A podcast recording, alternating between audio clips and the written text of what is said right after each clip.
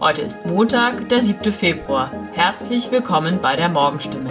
Ich bin Milva Katharina Klöppel. Guten Morgen. Und das sind sie auch schon, unsere drei Themen aus der Region. Geringe Wahlbeteiligung, die OB-Wahl in Heilbronn. Hohe Nachfrage, wie Forstreviere ihr Holz verkaufen. Und zuletzt Lockerungen, was plant die Landesregierung in Sachen Corona-Beschränkungen. Die Heilbronner Wähler haben Oberbürgermeister Harry Mergel, SPD, wie erwartet deutlich im Amt bestätigt. Der 65-Jährige kam bei der Wahl am gestrigen Sonntag nach vorläufigem Ergebnis auf 81,5 Prozent der Stimmen.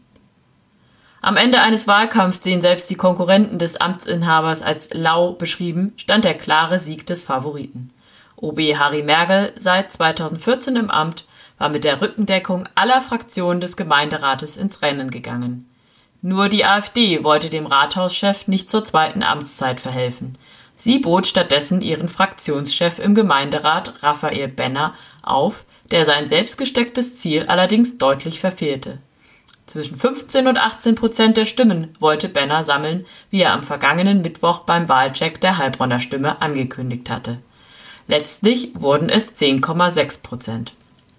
Die dritte Kandidatin, die Logopädin Katharina Mikow, parteilos, hatte ohne kommunalpolitische Erfahrung einen selbstbewussten Wahlkampf geführt und landete mit 7,4 Prozent immerhin einen Achtungserfolg. Sie hatte bei ihrer Kampagne vor allem den sozialen Zusammenhalt in der Stadt hervorgehoben. Die Wahlbeteiligung war mit 30,5 Prozent so schwach wie noch nie bei einer Heilbronner OB-Wahl seit 1945. Die bisherige Negativmarke stand 2007 bei 31,6 Prozent. Angesichts der klaren Ausgangslage war damit gerechnet worden, dass sich weniger Heilbronnerinnen und Heilbronner an der Abstimmung beteiligen. Regen und Sturm am Wahltag dürften ihren Teil zum mäßigen Interesse beigetragen haben. Hoch war allerdings der Anteil der Briefwähler.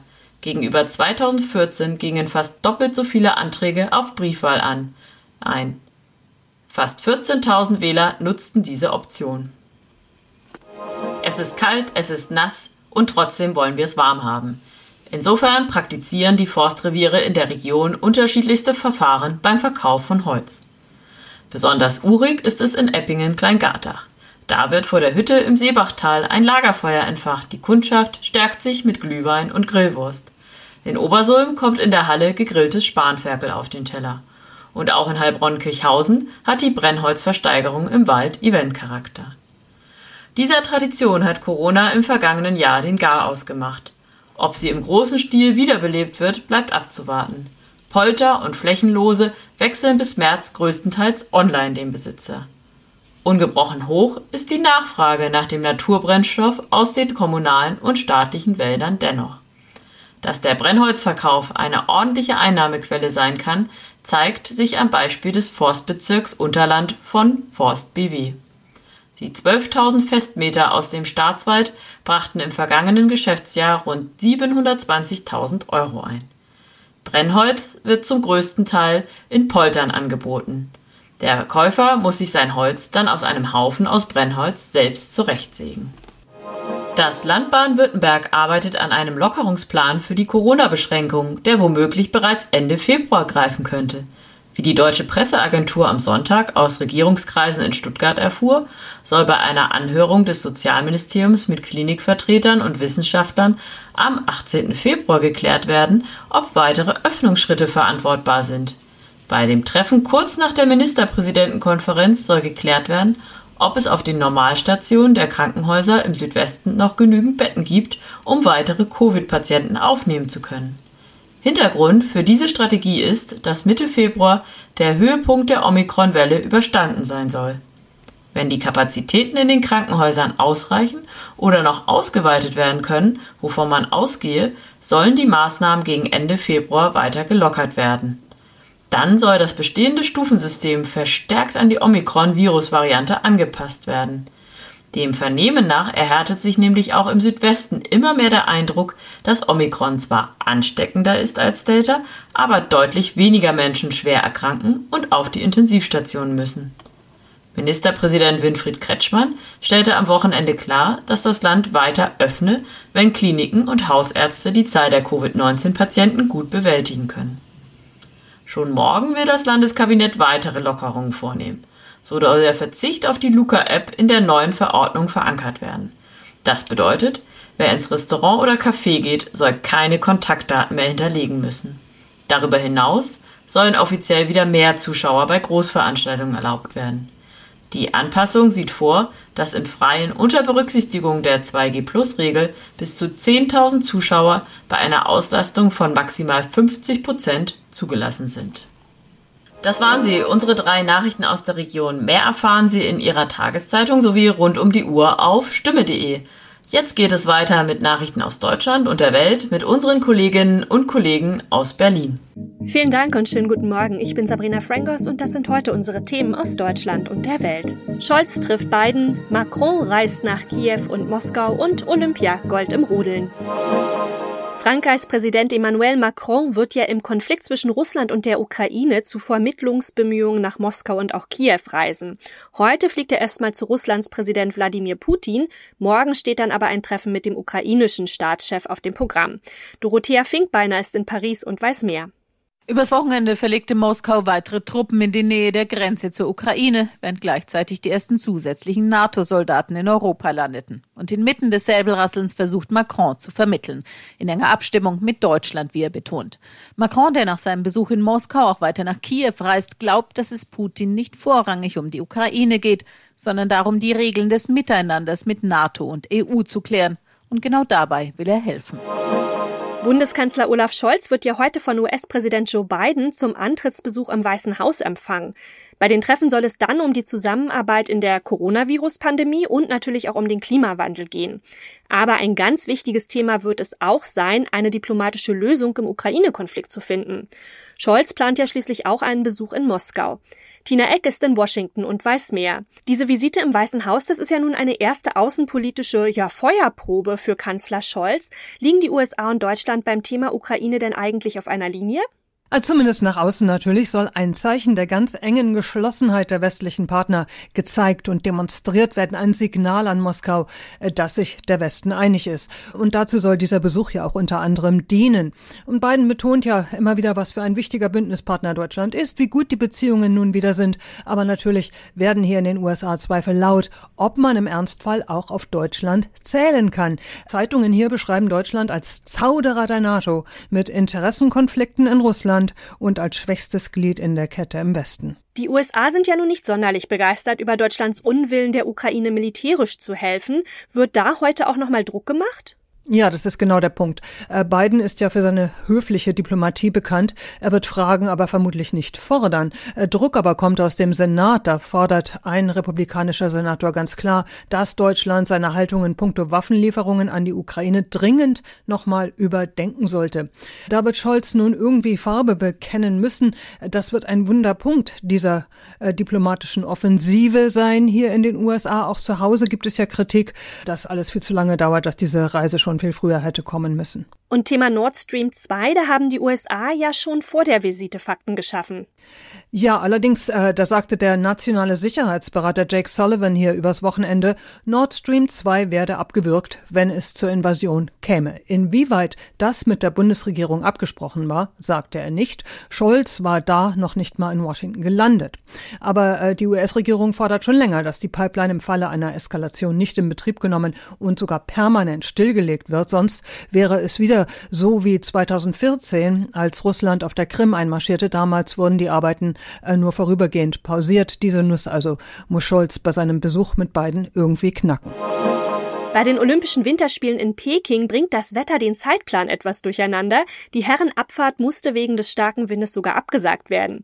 Gute Nachrichten gibt es dagegen in Sachen Corona. Die Zahlen im Olympia-Umfeld sind nämlich mittlerweile deutlich gesunken.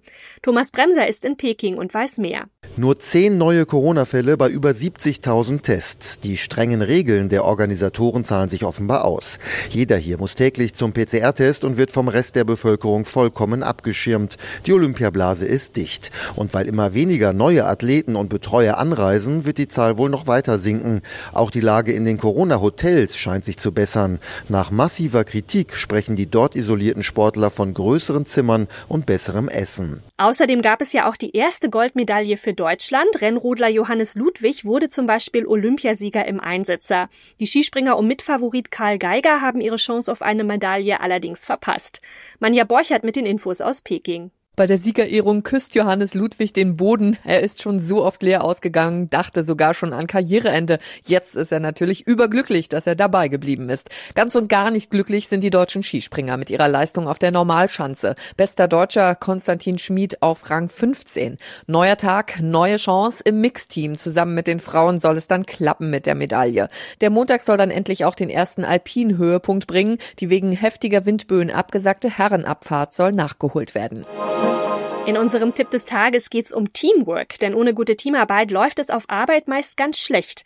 Aber wie kann man die Teamarbeit eigentlich verbessern? Und was macht man bei Konflikten? Ronny Thorau mit ein paar Tipps. Was sind denn so typische Konflikte, die die gute Teamarbeit verhindern? Ja, bleiben wir mal bei Teamarbeit im engeren Sinne. Also man arbeitet zusammen an einem Projekt. Da gibt es schnell den Fall, dass einer mehr macht als der andere, gefühlt zumindest. Ja, und sich auch irgendwann dann ausgenutzt fühlt, vielleicht dann sogar bewusst weniger macht. Der sogenannte Trotteleffekt? Ja, stimmt. Der Mensch, der sich als Trottel sozusagen ausgenutzt fühlt, reduziert seine Leistung bewusst oder unbewusst. Da hilft ein Umdenken. Wir haben ja alle unterschiedliche Stärken und Schwächen und leisten nun mal unterschiedlich viel. Und das kann man ja auch als okay ansehen. Es muss also nicht jeder gleich viel beitragen, sondern eher jeder nach seinen Möglichkeiten. Wenn man dann mal offen über die Stärken und Schwächen spricht und die Arbeitsverteilung, dann fühlt es sich oft schon wieder gerechter verteilt an. Und wenn nun einer im Projekt alles dominiert, weil er so die stärkste Meinung hat und das dann auch raushängen lässt? Ja, den Effekt gibt's häufig. In Projekten gibt's fast immer schnell einen Meinungsführer oder Meinungsführerin und wir Menschen schließen uns da auch häufig gerne lieber an, weil wir nicht mit anderen Meinungen ausgegrenzt sein wollen. Und da versiegen dann oft wertvolle andere Meinungen oder Ansätze. Dagegen hilft bewusstes Brainstorming nochmal für alternative Ansätze oder jemand zum Beispiel extra bestimmen, der die Gegenposition einnimmt. Der fühlt sich dann ja auch nicht ausgegrenzt, weil das ja jetzt gerade nur seine Rolle ist. Und so kommen dann eben Gegenargumente besser zur Sprache. Zum Schluss vielleicht noch ein Tipp allgemein für Konflikte im Büro? Ja, man denkt ja zum Beispiel schnell mal, wenn ein Fehler passiert, ach, wie dumm ist der denn? Oder das war doch böse Absicht. Passiert es einem allerdings selber, merkt man oft, oh, da gab es jetzt schon bestimmte Gründe für.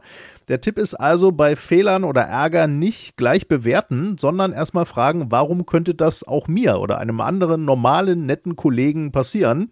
Da kommt man dann häufig schon auf mögliche Gründe. Und vor allem sieht man dann den Kollegen nicht gleich nur so als Ärgernis, sondern wieder als individuellen Menschen.